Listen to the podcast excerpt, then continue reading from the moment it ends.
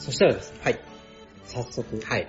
じゃあタクトさんどんなゲームが好きなんですか？はいという話を聞かせていただきたいなと思います。もうこれは、その、これを聞いてくださってる人のこととか全然考えなくてもいい、いいですよ。いいですか？もう本当、もう自分の好きな話です。なるほどですね。うんもう私、とりあえず、ウベ・ローゼンベルグさんが好きですと。あー、なるほど。まず宇部様。はい、ウベ様が。やっぱりウベ様最高ですね。うん。まずそのアグリコラ。うん、うん、うん。とりあえずアグリコラが好きですね。もうとりあえず、アグリコラさえやれてれば、みたいなあ、そんなに？ぐらい好きですね。はい。え、アグリコラにはいはい出会ったのって、どの辺の時期なんですか、えー、っとですね、多分、と、ボードゲーム始めて多分2年目ぐらい、とかじゃないかったかなはいはいはい。2年目か、そうですね、多分そちょうど2年かぐらいの時に、サイコロジストでそれこそ、はいさっき言ったはいうん。で、遊んだのが多分初めて。うんうん、で、最初はもう、怖くて怖くて。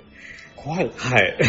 の、その、今まで、なんていうんですかね、ゲームやったら、うん。最後まで楽しいまま終わるっていうのが普通だったんですけど、なんか、アグリコラは聞いたら、途中からどんどん苦しくなりますよと。うんうんうんうんうん。なんか、ワーカーにご飯を食べさせないといけないとか、うんうんうんうんなんかいろいろあって、全然点数が伸びないこともありますよ、みたいなことをはいはいはい聞いてて、まあ怖い。うん。うん。で、まあ本当にそれこそ最初の1回目はもう植えさせないことをああ、そうなりますに、ね。はい、うんうん精一杯で。まああのゲームってこの、慣れてる人とかだったらまあ30点台、40点台、うん。50点台とか出せるようなゲームで、16点とかで終わったんですよ、確か。うん。うん。うん。うん。わかりますなん。なん。だこのゲームはと、うん。うん。めちゃめちゃきついし苦しいしうん。って思って、その時は別にそこまで好きにはならん。かったん。ですけど、ああ、ファーストコンタクト。正直ですね。なん。ですけど、2回目か3回目で、勝ったんですよ。勝てたんですよ。はいはい。それも結構、そのな、その、来る常連さんの中では、もう1トップを争うぐらいの強い人たちうんうんが入った中うで、ん。ポロッと勝ててしまってですね。はいはいはい。もうその時にこの、ドーパミンが、脳汁が脳汁が、ボドゲ汁が、ブワーッと出て、まあ、重げですね、その重量級、重げに、重げに、もう、なんていうんですかね、ちょっとこう、傾いたのと同時ぐらいのうん感じですね。うんうん重げ楽しい、ボードゲーム楽しい、うんアグリコラ楽しいっていう感じで、になって、で、その後からもうずーっとやってますね、アグリコラは。ううんん。で、最近になってまたリバイズドエディションが出て、ね。で、またリバイズドエディションの拡張のカードが出てってなって、え、一生遊べるじゃんと思って。嬉しい。嬉しいと思ってですね。アグリコラの魅力はどの辺ですか？アグリコラの魅力はですね、あの、何回で、何回やっても、その、展開を、なんていうんですかね、変えることができたりとか、はいはい。なんていうんですかね、そのリプレイ性の高さ高いですかね。高いですよね。うん。やっぱりなんか、その、同じゲームって基本的に何回もやってたら、まあ飽きるじゃないですか、うん。基本的には、うん。なんですけど、アグリコラは、その、システム上の中でこう、運任せというか、まあ例えば最初の手札、うんうんうん。初期手札が違うとか、うん。ラウンドのめくれ方が違うとか、自分の順番、うん。最初何番手からスタートするかが違うとか、ね。ワーワーカープレイスメントそう、ワーカープレイスメントなんで、それも。も結構な、こう、比重を、うんうん。するんで、毎回違った展開を楽しめるので、何回やっても楽しいんし、その時その時の考えることがあるし、でまた人数によっても、全然ゲーうん。ム性が変わるな。るほど。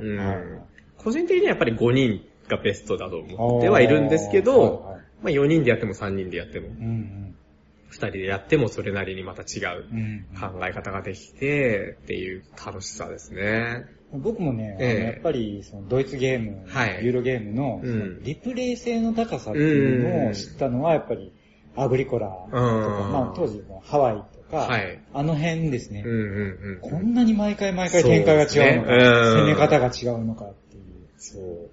あれはアグリコラでまず、その、ビビッときうたん。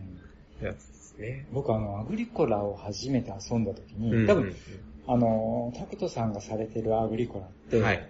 すごくコンボとかを考えて、はいはいはい。やっていくやつと思うんですよ、ええええ僕もうちょっとこう、もうちょっとで全然浅瀬で、ピチャピチャやってる、やっててアグリコラ楽しいと思うんですけど、そのアグリコラ初めてやった時に、うんいろいろ苦労しながらアクションして。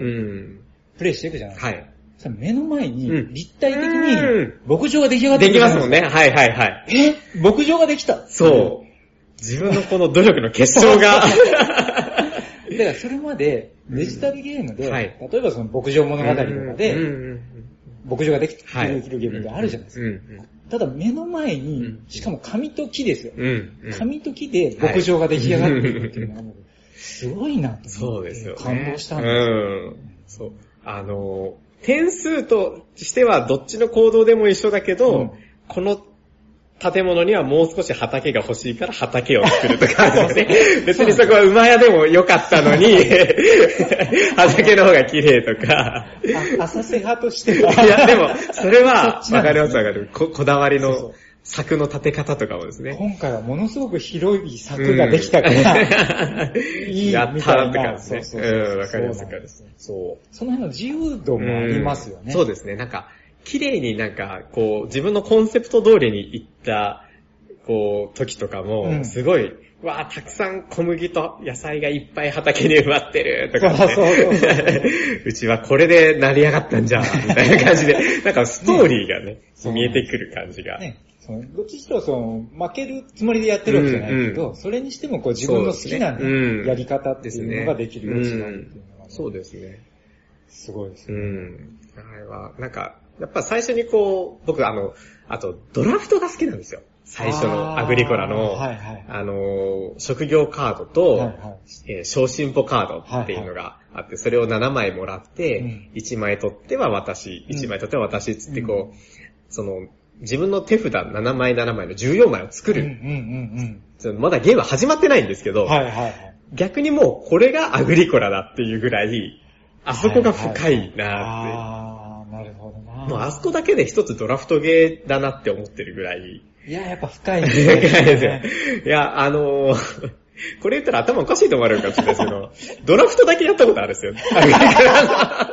アグリコラの。ドラフトだけして。見てないんですか？で、三つあの、いや、しかも、た、二人で5人分っていうのをやってて、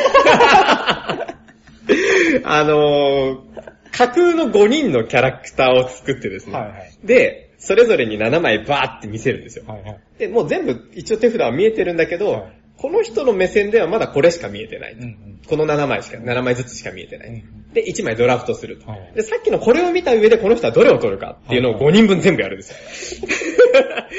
で、あこ、この時はこのカード取るけど、いやでも待って、つって。これさっきあのカード見てるから、こっち取るんじゃない？みたいなことを言いながら。はいあ、あ、わかりました。わかります？僕、あの、二人で5人分って言ったんですけど、はいはいそれ、あれですね、二人で、あ、そう5人相談しながら、そうです、そうです。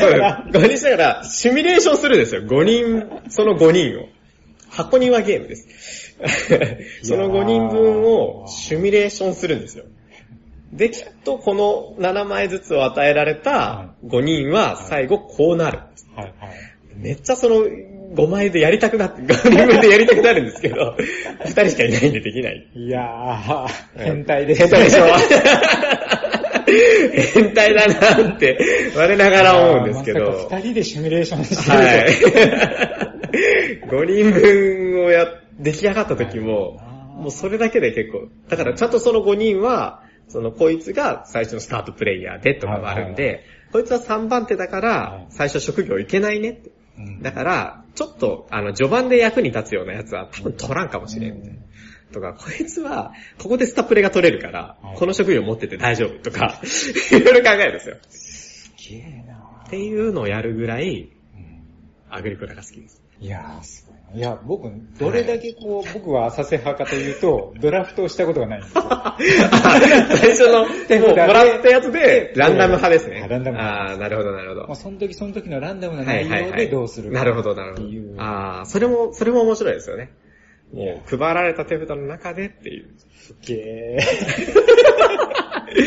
いやーもう、アグリコラの半分はあそこにあると思ってて。ー。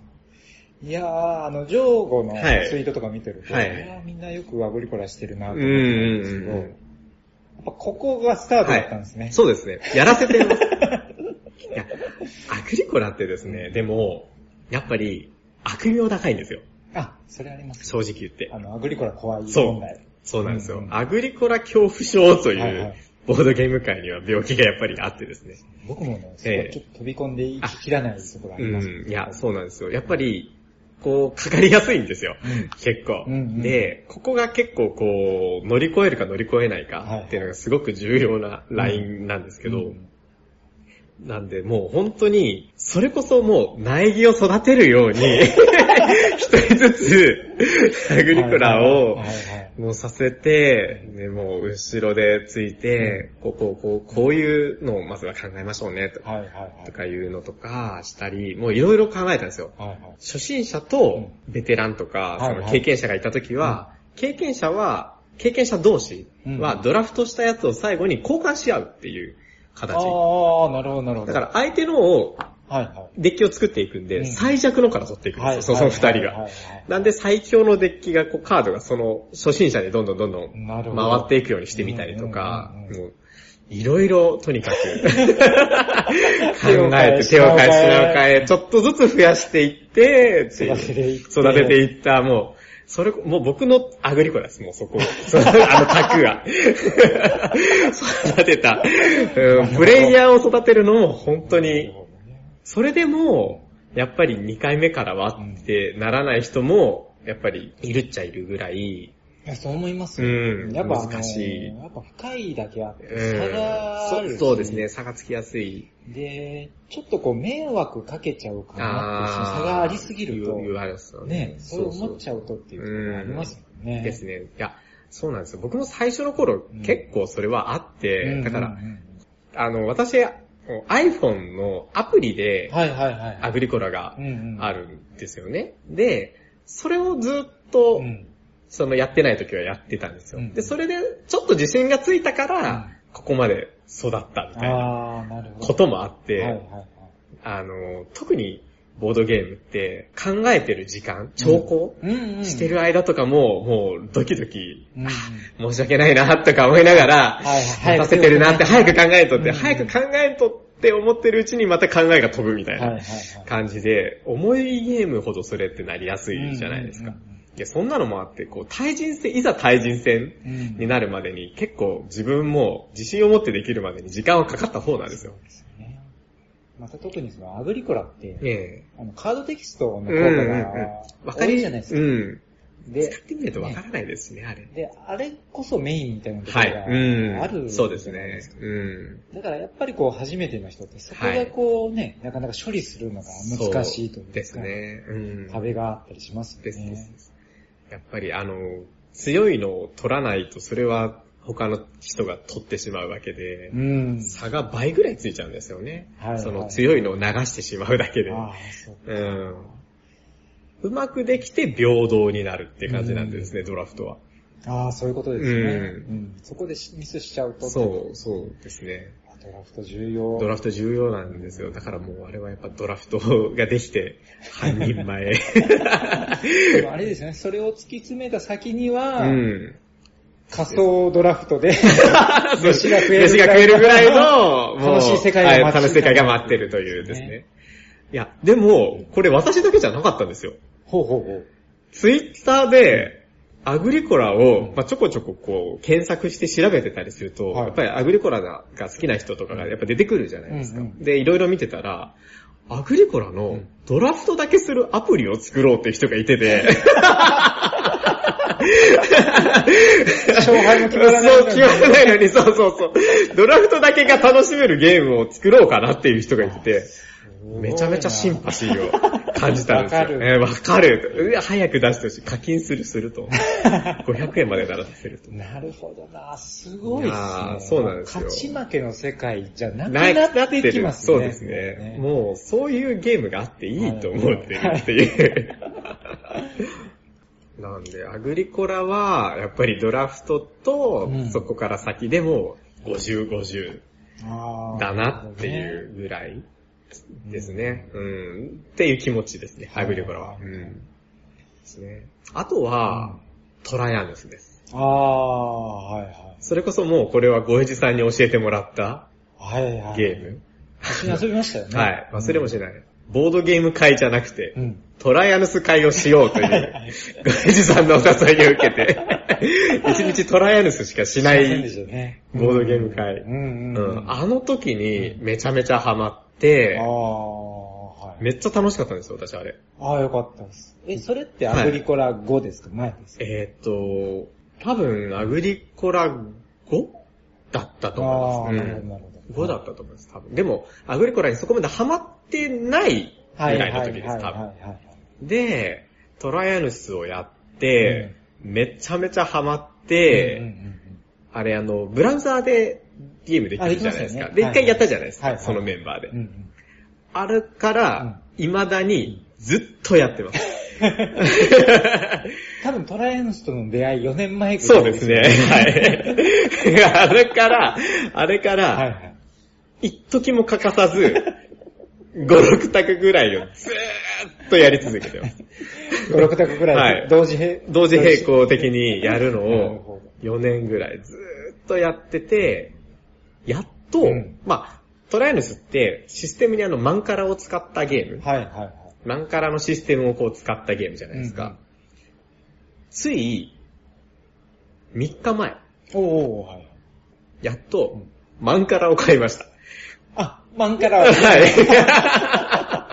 元祖のマンカラ。はいはいはい。えートライアンスを4年もやってるのに、マンカラのルールも知らなかったんです、私。いやでもそれわかりますよ。僕もわかんないですもん。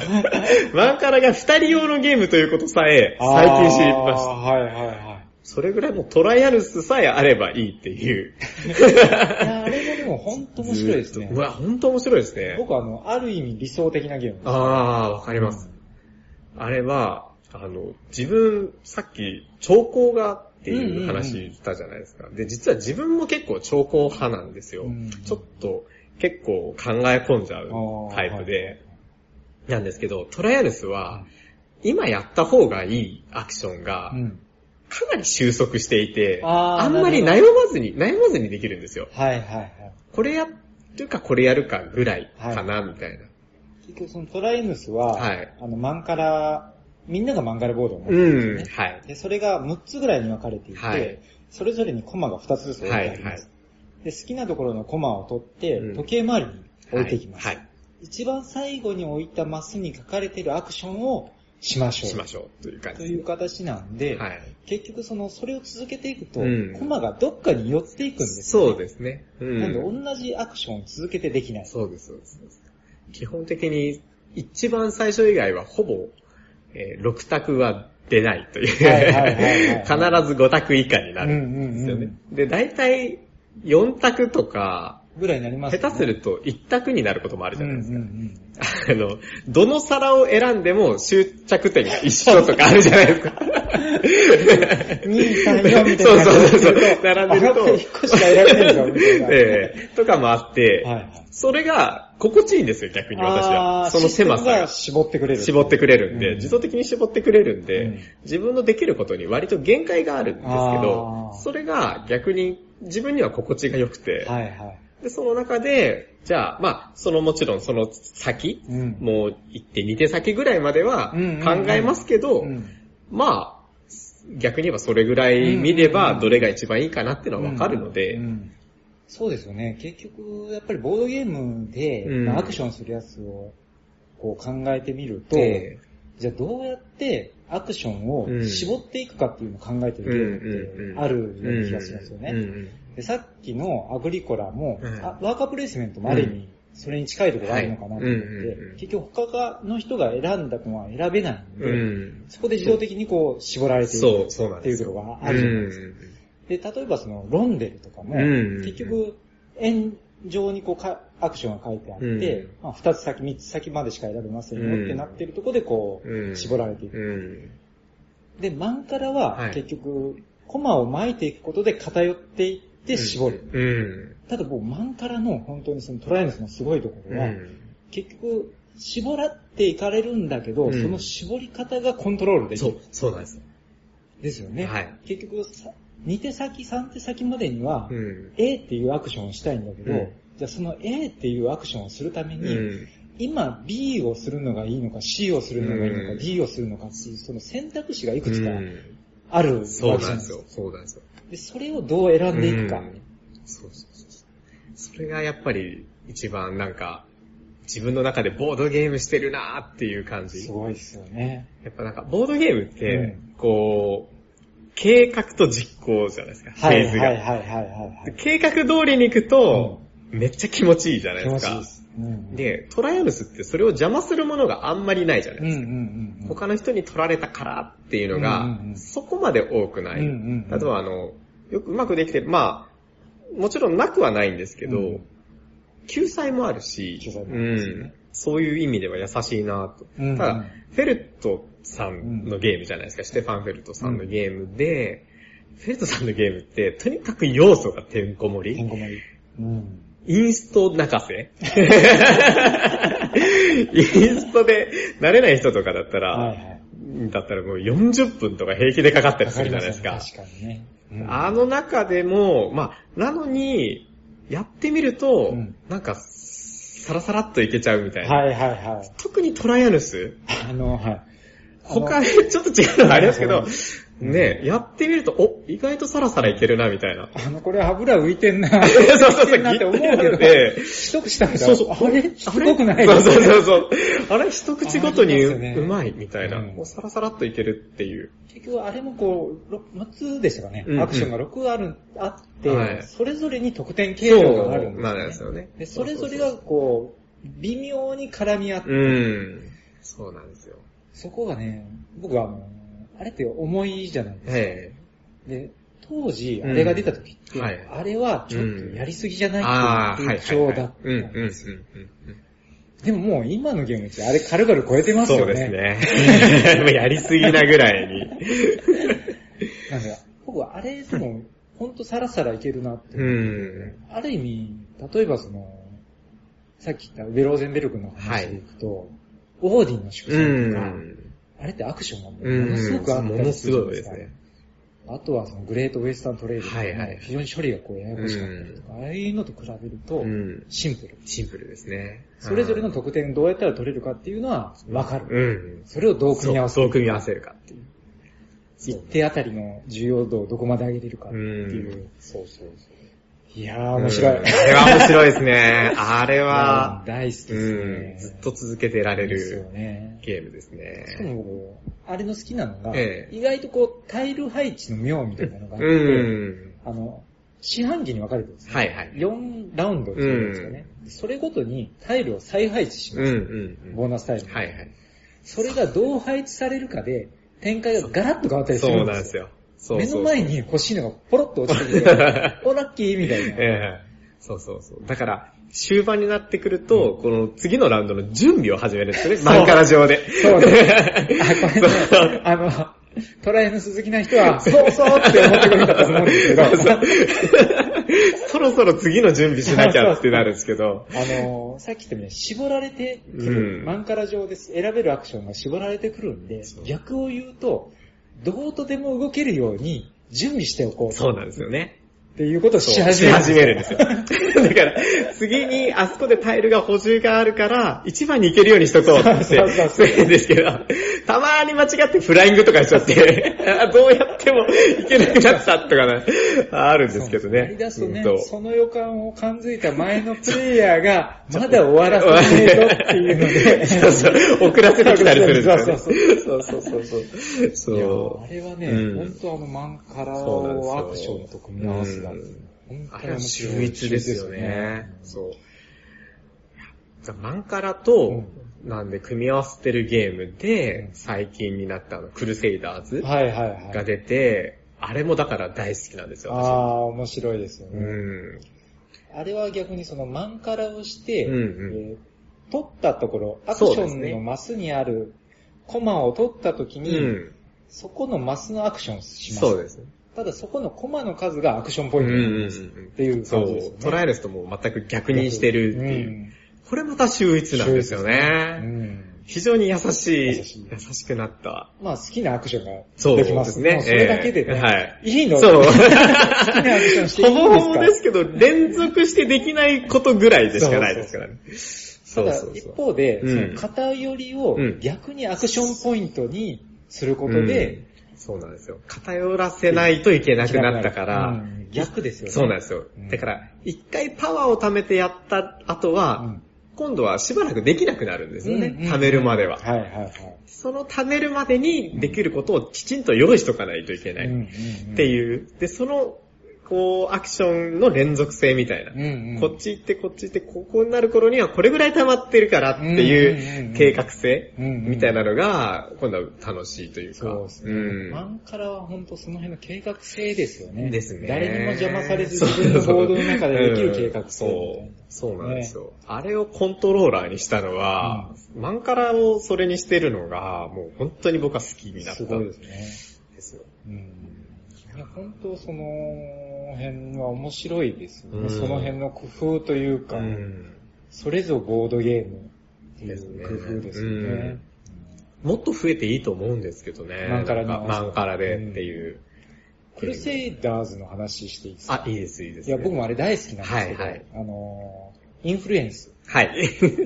なんですけど、はいちょっと日本語の訳がわからないんですけど、牽制とかなんか訳されてましたけど。要は単純にそこのアクションポイントが得点になる、はいはい、なるってやつですね。が強い問題、はいそうですねで。すそういう問題ありますね。あれってなんかそれのカウンターみたいなのって出てきてるんですか？いや、やっぱ強い。強いですね。ああ、そっか。あれは強いですね。うんうんうんうんだから、もうそれが強いっていうのが前提のプレイングをしないと、はいはいはい多はい分いけないんだろうなと。だけど、それ、プラスアルファをどこにはいはい。求めていくかみたいな。なるほどね。うん。ほら、でも確かにちょっとあれ強すぎですねっていうのは若干思いますよね。もう一回こうなんか拡張かなんかが出てくれそうて、ですねそこを調整してくれて、うんもっと面白くうんうなる。ん。結局、クルセイダーズもうん、アクションというか、その得点化の方法うんが、うんうん敵と戦って得点にするか、はいはい。で、建物を建てて得点にするか、はいはいはいもしくはその土地でインフルエンス、布教かな。うんうん。要は単純にそのアクションポイントを得点化するかっていう3本ぐらいですうんね。うん。そうですね。その中でどうしてもそのインフルエンスがちょっと強いんじゃないか問題を、うん。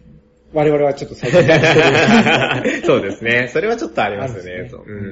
結局インフルエンスのスピードが上がると、うん。戦闘で点数が取れる枠が少なくなっちゃううっていうのん。がですね。ありますよね。うんですですね。うんうん。あれはちょっとね、もう少し調整が入ればそうですね。うんより面白い。面白いうん形にはなるかなと。どうですか？ウーベー、はいローゼンベルク、はい。シュテファン・フェルト。ステファン・フェルト。弱いんですけど、おー、はい。サイズ。あー、はいはい、まあはい。大釜戦役はいはいはいはい。ゲームですね。うんうん大釜戦役は、このボードゲームカフェを始める前にまあ発売されたゲームなんです。うんうんうんで、まあ、出た時に、あの雰囲気うん。にすごく惹かれいて、や、あのアートは衝撃でしたよね。あとはね、めちゃめちゃいいんですよね。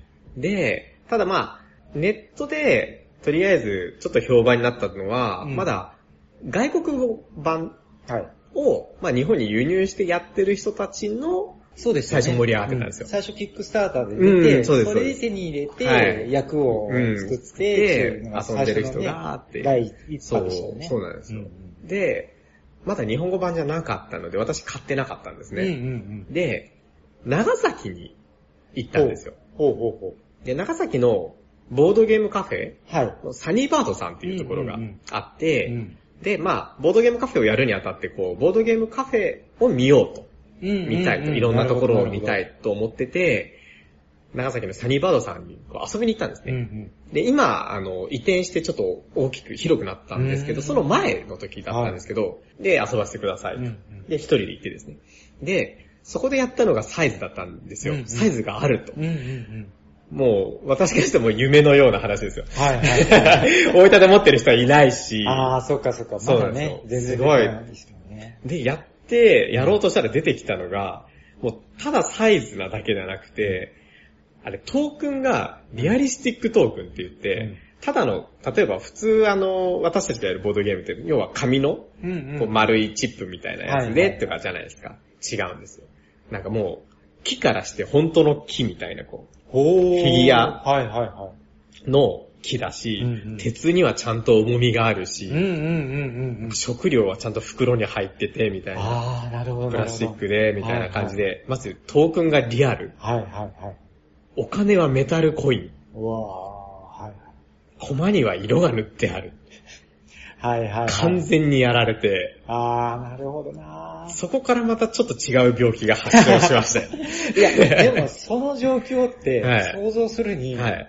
子供の時の夢のそうです、そうです、そうです。あの、初めてゾイドを買ってもらった子供みたいなあの感じの、ですよねはいうん、はしゃぎっぷりみたいな。感じで、もうなんか、今まで私たちがやってたゲームとまた一つ違う、その、コンポーネントうん。に目覚めたうん。なるほど。ところだったんで、まあ、サイズのゲームも好きなんですけど、うんそれ以上にあのコンポーネントとか、うん。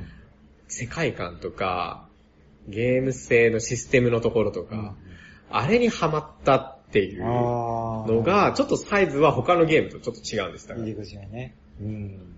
なんで、サイズもネットで、あの、スチームではいはい。できるようになったんで、やってはいるんですけど、うん他の二つに、今までの二つに比べるとちょっと、まあ少ないかな、みたいなところはあるんですけど、やっぱね、あれはもう、かっこよさ。かっこいいですね。うん。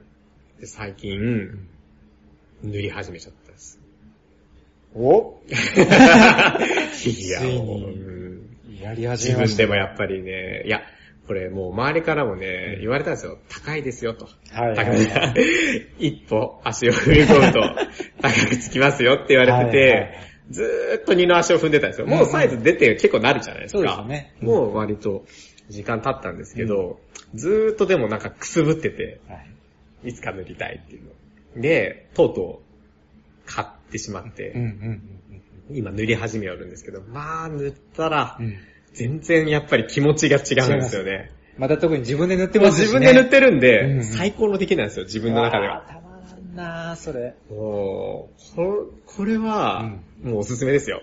いやー、塗ったらいいですよ。なんなんですけど、ええ僕もずっとくすぶってるんですよ。僕はあの、ええやっぱりこう、ゾンビサイドとあか、ーはいはいはいはいあっちの方も好きだし、ええええなんとなくこう、あの、ウォーハンマー的な世界にあはいはいはい憧れがあるんですよ。あーなるほど。ミニチュアゲーム。はいはいはいはい。だからずっとくすぶってるんですよ。本当ですか？ただその、お金ですよ。はいはいはいお金と時間、はいはいはい。踏み出しきらないなと思ってるんですけど。そのゾンビサイド。を持ってくる人がやっぱり来るわけですよ。はいはいはい。やっぱボードゲームカフェやってると、うん持ち込みも結構あるわけですうんうよ。ん。で、ゾンビサイドとか、うんうんそれこそウォーハンマーをうん持ち込みで来た人もいるんですあよ。あ、はい実際はいはい。で、ここでやったりとか、うんだから、したこともあって、うんやっぱね、塗ってるボードゲームを見る機会も増えてしまったんですよ。なるほど。ボードゲームカフェを始めてから。そうすると、はいはいいやー、行ってみたいな。そうですね。でも、うん最近その YouTube とかを見てたら、塗る、塗り方とかはが。ちょうどなんか、あの、紹介するチャンネルができたやつを見てしまって、簡単ですよ、みたいな感じで塗ってるのを見たら、始めるか。できるんじゃないでかきるんじゃないかなって思って、か、まずいなぁ。もう、やるかってなって、ちょっとじゃあ今度塗り替えします。あ、やりましょう、本当に。あのー、僕、あの、塗料を、あ、はい。それこそ、もう本当にこの、こんな話誰が聞くかわかんないですけど、塗料も、はい。まあ、えっ、と、シタデルカラーっていう、はいはいはいはい。まあ、有名な塗料があるんですよね。うん。で、それを買ったんですよ。うんうんで、あのーそういう、今まで塗ってる人たちからすると、高いですよと。言言ってもって言われるんですけど、まあ言って一瓶が500円とか600円ぐらいですと。で、全然減らないんですよ。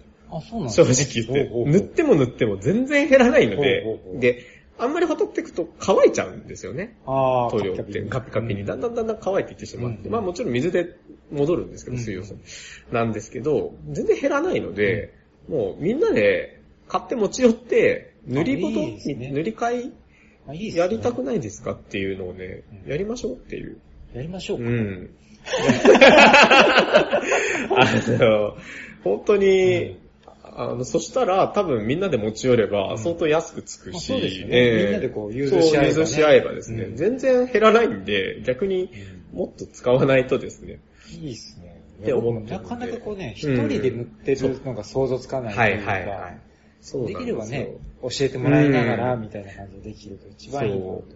個人的には本当教えてほしいなとか思ってたんですけど、うもう、いつまで経ってもこれじゃあ始まらんなって思って、もういよいよドキドキしながら、ピュッてこう、塗ってみたんですけど、その、し下出るカラーしか私は使ったことないんで、うんうん。正直わかんないですけど、うんう簡単でした。あ、本当ですか？正直言って。思ってたよりは全然もう本当に筆につけてペタペタ塗るだけへーなんで、その私たち筆なんて小学校とか中学校でこう、水彩画とかやってたじゃないですか。うんめちゃ難しかったじゃないですか。ですよねなんか木の描き方とかうんうん全然うまくならない。そうそう、陰影つけてとかあんなんよりり、こうベターっと塗っていくだけなんで、全然簡単にできて、うん。で、そ、かつ、うまく仕上がるんですよ、なんか。なんかちゃんとできてて、マジっすか。普通に最初塗るじゃないですか。うんなんか、ちょっと、あれ、なんか、チャチいなって思うんですよ。はいはいはいはい。二度塗りするんですよ。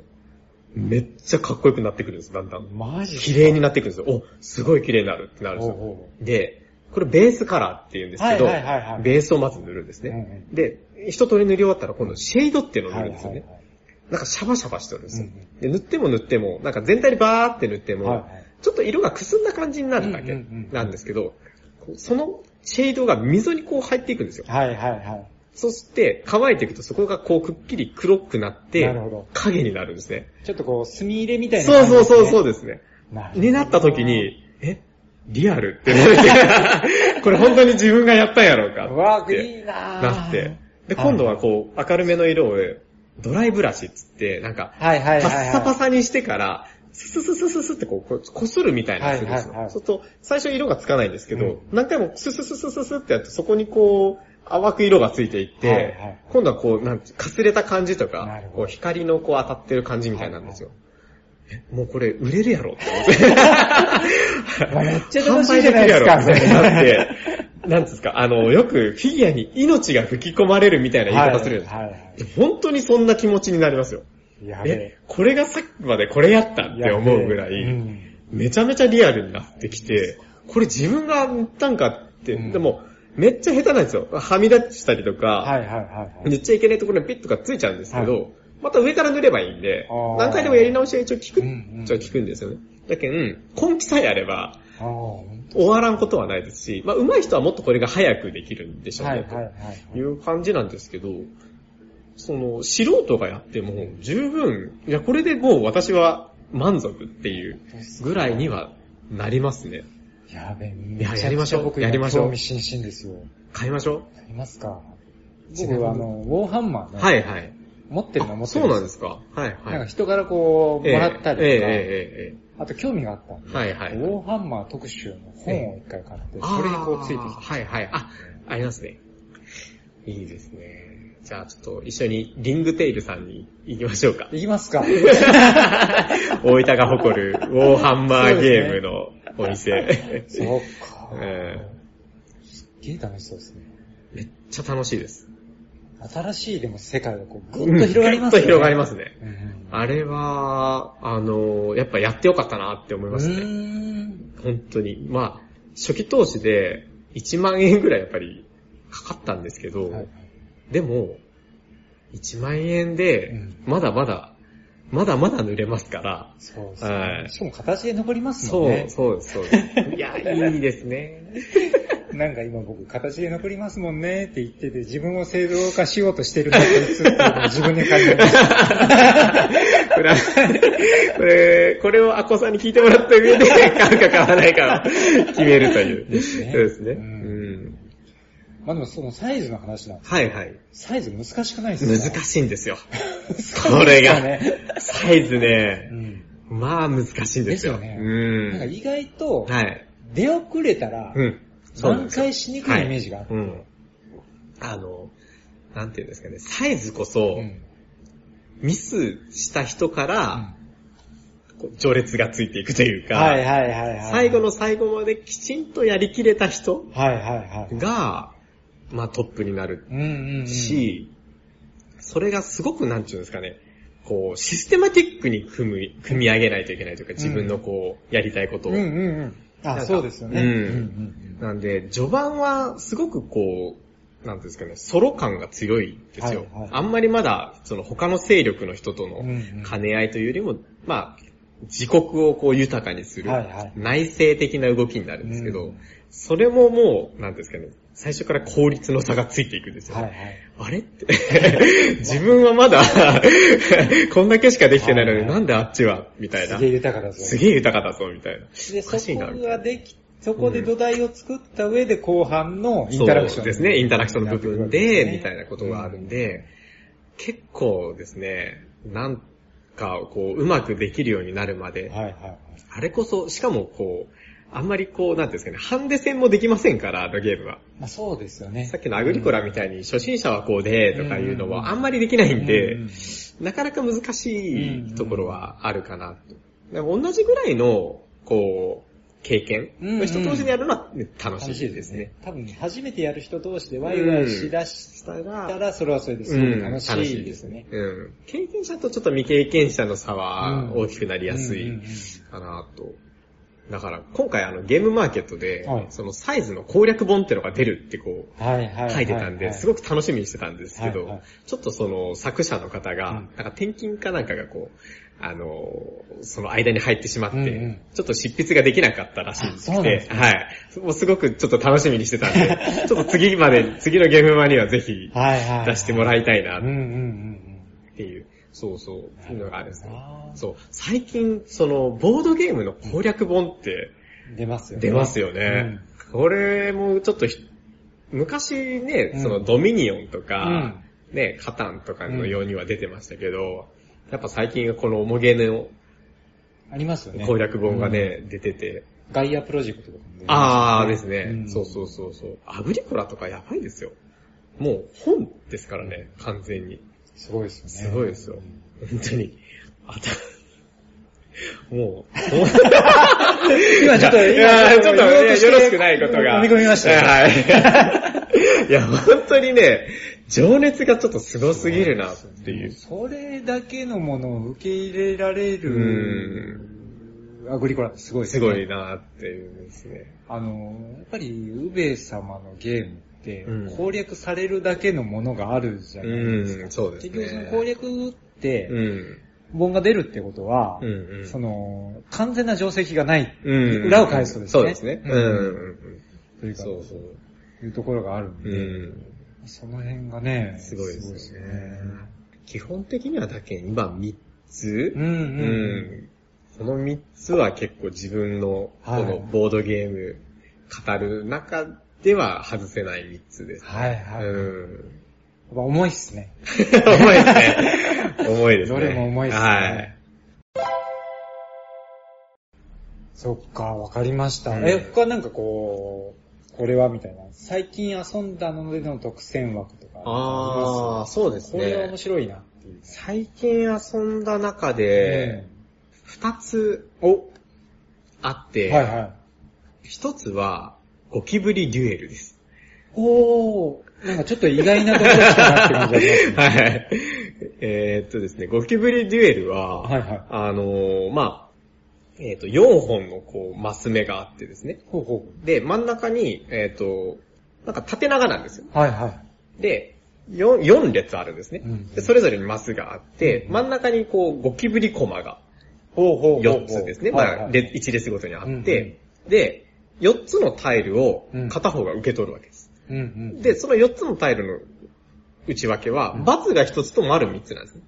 バツが一つともあるんです。はい。はいはいはい。それ、を好きなようにこう置きますと。はいはい。そしたらもう一人側が、もう一人の人が、それを1枚ずつめくっていくんですよ。うんうん。で、×を引かないようにめくると、そのゴキブリが自分の方向にどんどん自分側に寄ってくると。はいまあ例えば、相手の丸を一つ引きました。うんうん。そしたらその列のゴキブリが一マス分自分の側に動きます。はいはいはいはい。で、丸を引きました。自分の側に動きます。はいはいはいあで、次、なるほど×を引きました。そしたら残ってるタイルの分だ、残ってるタイルのところにある、うんまあ、要は引かれてないのが1個ありますよね。はいはいはい。そこのゴキブリが、今度は騙す側に、ああ。タイルを置いた側の人の方向に動きます。はいはいはい。だけど要は、騙す側は罰をいかに早く引かせるか、うんうんうんうん。引く側は逆に罰を最後までいかに残すか。ああ、なるほどなるほど。っていうだけのゲームなんですね。あシンプルシンプルす。すごくシンプルな、まあ二人用のゲームなんですけど、これが私はね、今めちゃめちゃ好きです。へなんかうん、カイジっていう漫画あるじゃないですか。は賭博目視録カイジ。あれの E カードー。はいはいはいはい。あれもこう市民があって、で、市民とこう、皇帝とはいはいはい、市民と奴隷。うん。で、出すタイミングでっていう、うんもうそれだけの超シンプルうんうんうな、んで、ちょっと非対称みうん。たいな、うんうん。なんですけども、そ、それぐらいの読み合いはいはいはい。しか生まれないんですけど、うんなんていうんですか、深くなってくるんですよ。だんだんこう、ゴキブリの場所が変わってくるんですね。はいはいはい。、で、一匹でも自分の、うんえー陣地に引うん。き込んだらか、うん終わりなんですよ。うんうん先に。うん。うん。っていうだけで、でも、要はゴキブリがだんだんばらけてくるわうんうんうけですね。んその時に罰をどこに置くかみうん。はいたいな。はいはい。シンプルな面白い、そう、駆け引きなんですけど、これがうね、ん。なんか、それ、その E カードだったり、あと、あの、よく、メンタリストの大悟さんはいはいが、はいはい。ババ抜きやってるじゃないでしてすか。ますよね。あんな感じなんなるほどですよ。なるほど。いい雰囲気が。うんで、これが、最、私その二つがめっちゃ好きうんで、うんでそれっぽく遊べるので、うん。うん。これまた好きですね。これゴキブリデュエルはね。面白いですね。うんすごくシンプルで、はいじゃあどこまで読むかはもうお任せしおます任せしますっていう世界ですよね。うんですですです。ただその一方で、そのコマが動くので、はい。そこに丸を置く重みが変わってくるわけですよ、ねうんそうそうなんですそこを加味して、はいじゃあどこまで考えるかはもうお任せしますよ。ええっていうですですです。それ、でもあれでしょ、うんその、その虫を、はい。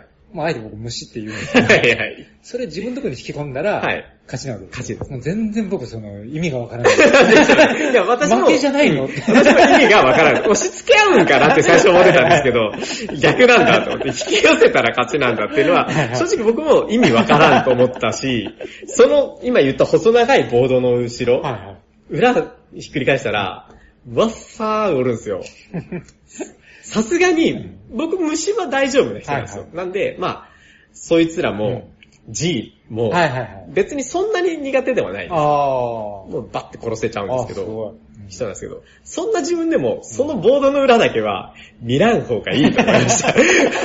それぐらいは、思ったよりね、気合い入れすぎて書いてるんで、何なんでしょうね、なんなんでしょうね。なあれに対する気持ち。そう、あの、あのメーカーさんちょっと、なんでそんなにね G が好きなんですかねね。わかんないですけど、ただ、ゲーム性は非常に、いや、すごいすごい。はい、うんめちゃめちゃい聞いただけねで、うんあれは、あの、おすすめですうんうんね。うん最近買った。もう、それこそ、つい先日買ったっていうぐらい最近買ったんですけど、はいはいはいうん、あれ、楽しかったですね。うんうんもう一つは？もう一つはですね、キングドミノ。おー、はいはいはい。これはですね、正直言うと、好きとは、好きっていうのとはちょっと違うんですよ。おーあの、キングドミノは、うん結構賞を取ったじゃないですか。やりましたよね。ねうんあのー結構王道だなっていうイメージが。ですですですです。あのー、で、ドイツのゲーム年間大賞取って、うん。で、遊んでみて、うんで、まあ普通に面白かったんです。うんうんうん。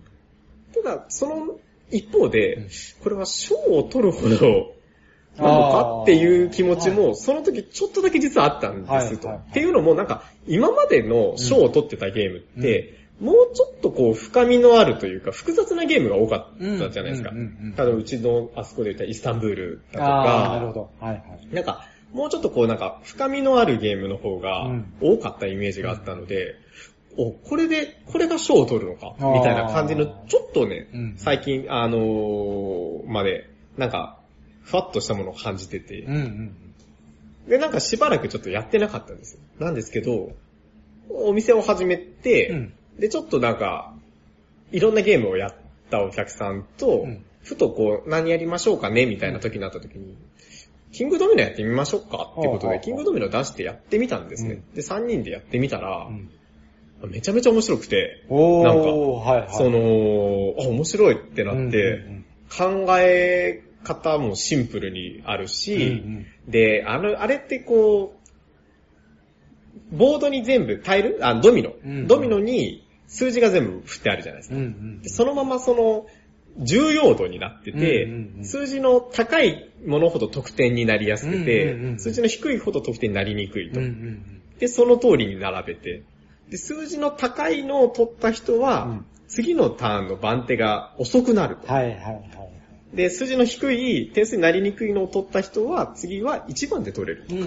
んっていう、そこが絡み合ってるじゃないですか。うんうんこのシステムの、なんていうんですかね、あの、妙というか、はいはいはい。がうまくできが、できてて、うんうんなんか、その、ちょうど、その、軽いゲームから少し複雑になる人の第一歩に、めちゃめちゃいいと思あって、なるほどなるほど。なってうんうんなんかね、あの、そういう体験はいはいはい。同じゲームを、こうなんか再評価するって、はいあんまなかったんですよ。それまでに。。時間を置いて遊んでね、うん、時間を置いて遊んだ時に再評価っていうのが、うんこれぐらいくっきり出たのは結構あやっぱり賞を取っただけのことはあるなってなって、っていうので、まあ、それでもその、なんていうんですか、好きなそのベスト10とかに入るかって言われると、まあ、若干そこはまだハテナがつくのはつくかもしれないんですけど、印象に残ってる、その体験が。再評価ね、うん、再評価しはいはいたは、その体験の印象が残ってるのはキングドミいノなんですよ。うん。いや、意外と本当さっきも話題に出たけど、うん。そのボードゲームの気づきみたいなとこうん、ろって、うん、うん。気づくタイミングがたうんまたま気づけなくってってこともありますもんね。そうなんですよね。僕、アクアスフィアとかも完全にそれでした。はいはいはいはい。初めて遊んだ時に、何これ全然面白くねえな。はい。なんだろこれって思ったのが、はい。それこそもう何ヶ月か前に遊んだ時に、うんうんうん。なんて面白いんだって。そう。でもそれは完全にシステム的な気づきなんですよ。はいはいはいはい。そのシステムの中で、うん。こういう技が使えるんだうん。な、このシステムのおかげで、うん。こういう技が使えるんだな、遊び方があるんだなって気づけなかったんで、全然意味がわからない。うん。うん。そうなんですよね。なんか、こう、ボードゲームの中に溺れるときありません？何していいかわからなくてはいはいはいはこう、い。ボガボガして、たまに息を吸うだけで終わるみたいな。何だったんだ、このそうそうそう、そのゲームは。はっていう時あるんですけど、ちゃんと泳げるようになったら。すごい楽しくなるゲームとか、あー、はいはい。ある、あ僕もアクアスフィアまさしくそれですね。ん昔一回やった時は、本当に何したんかもよくわからんで、選択肢、目の前にある選択肢を一個ずつ取り寄ったみたいな。あれって感じだ結局、ったんですけどその、アクションするときに、うん予約しないとういけないんですよねん。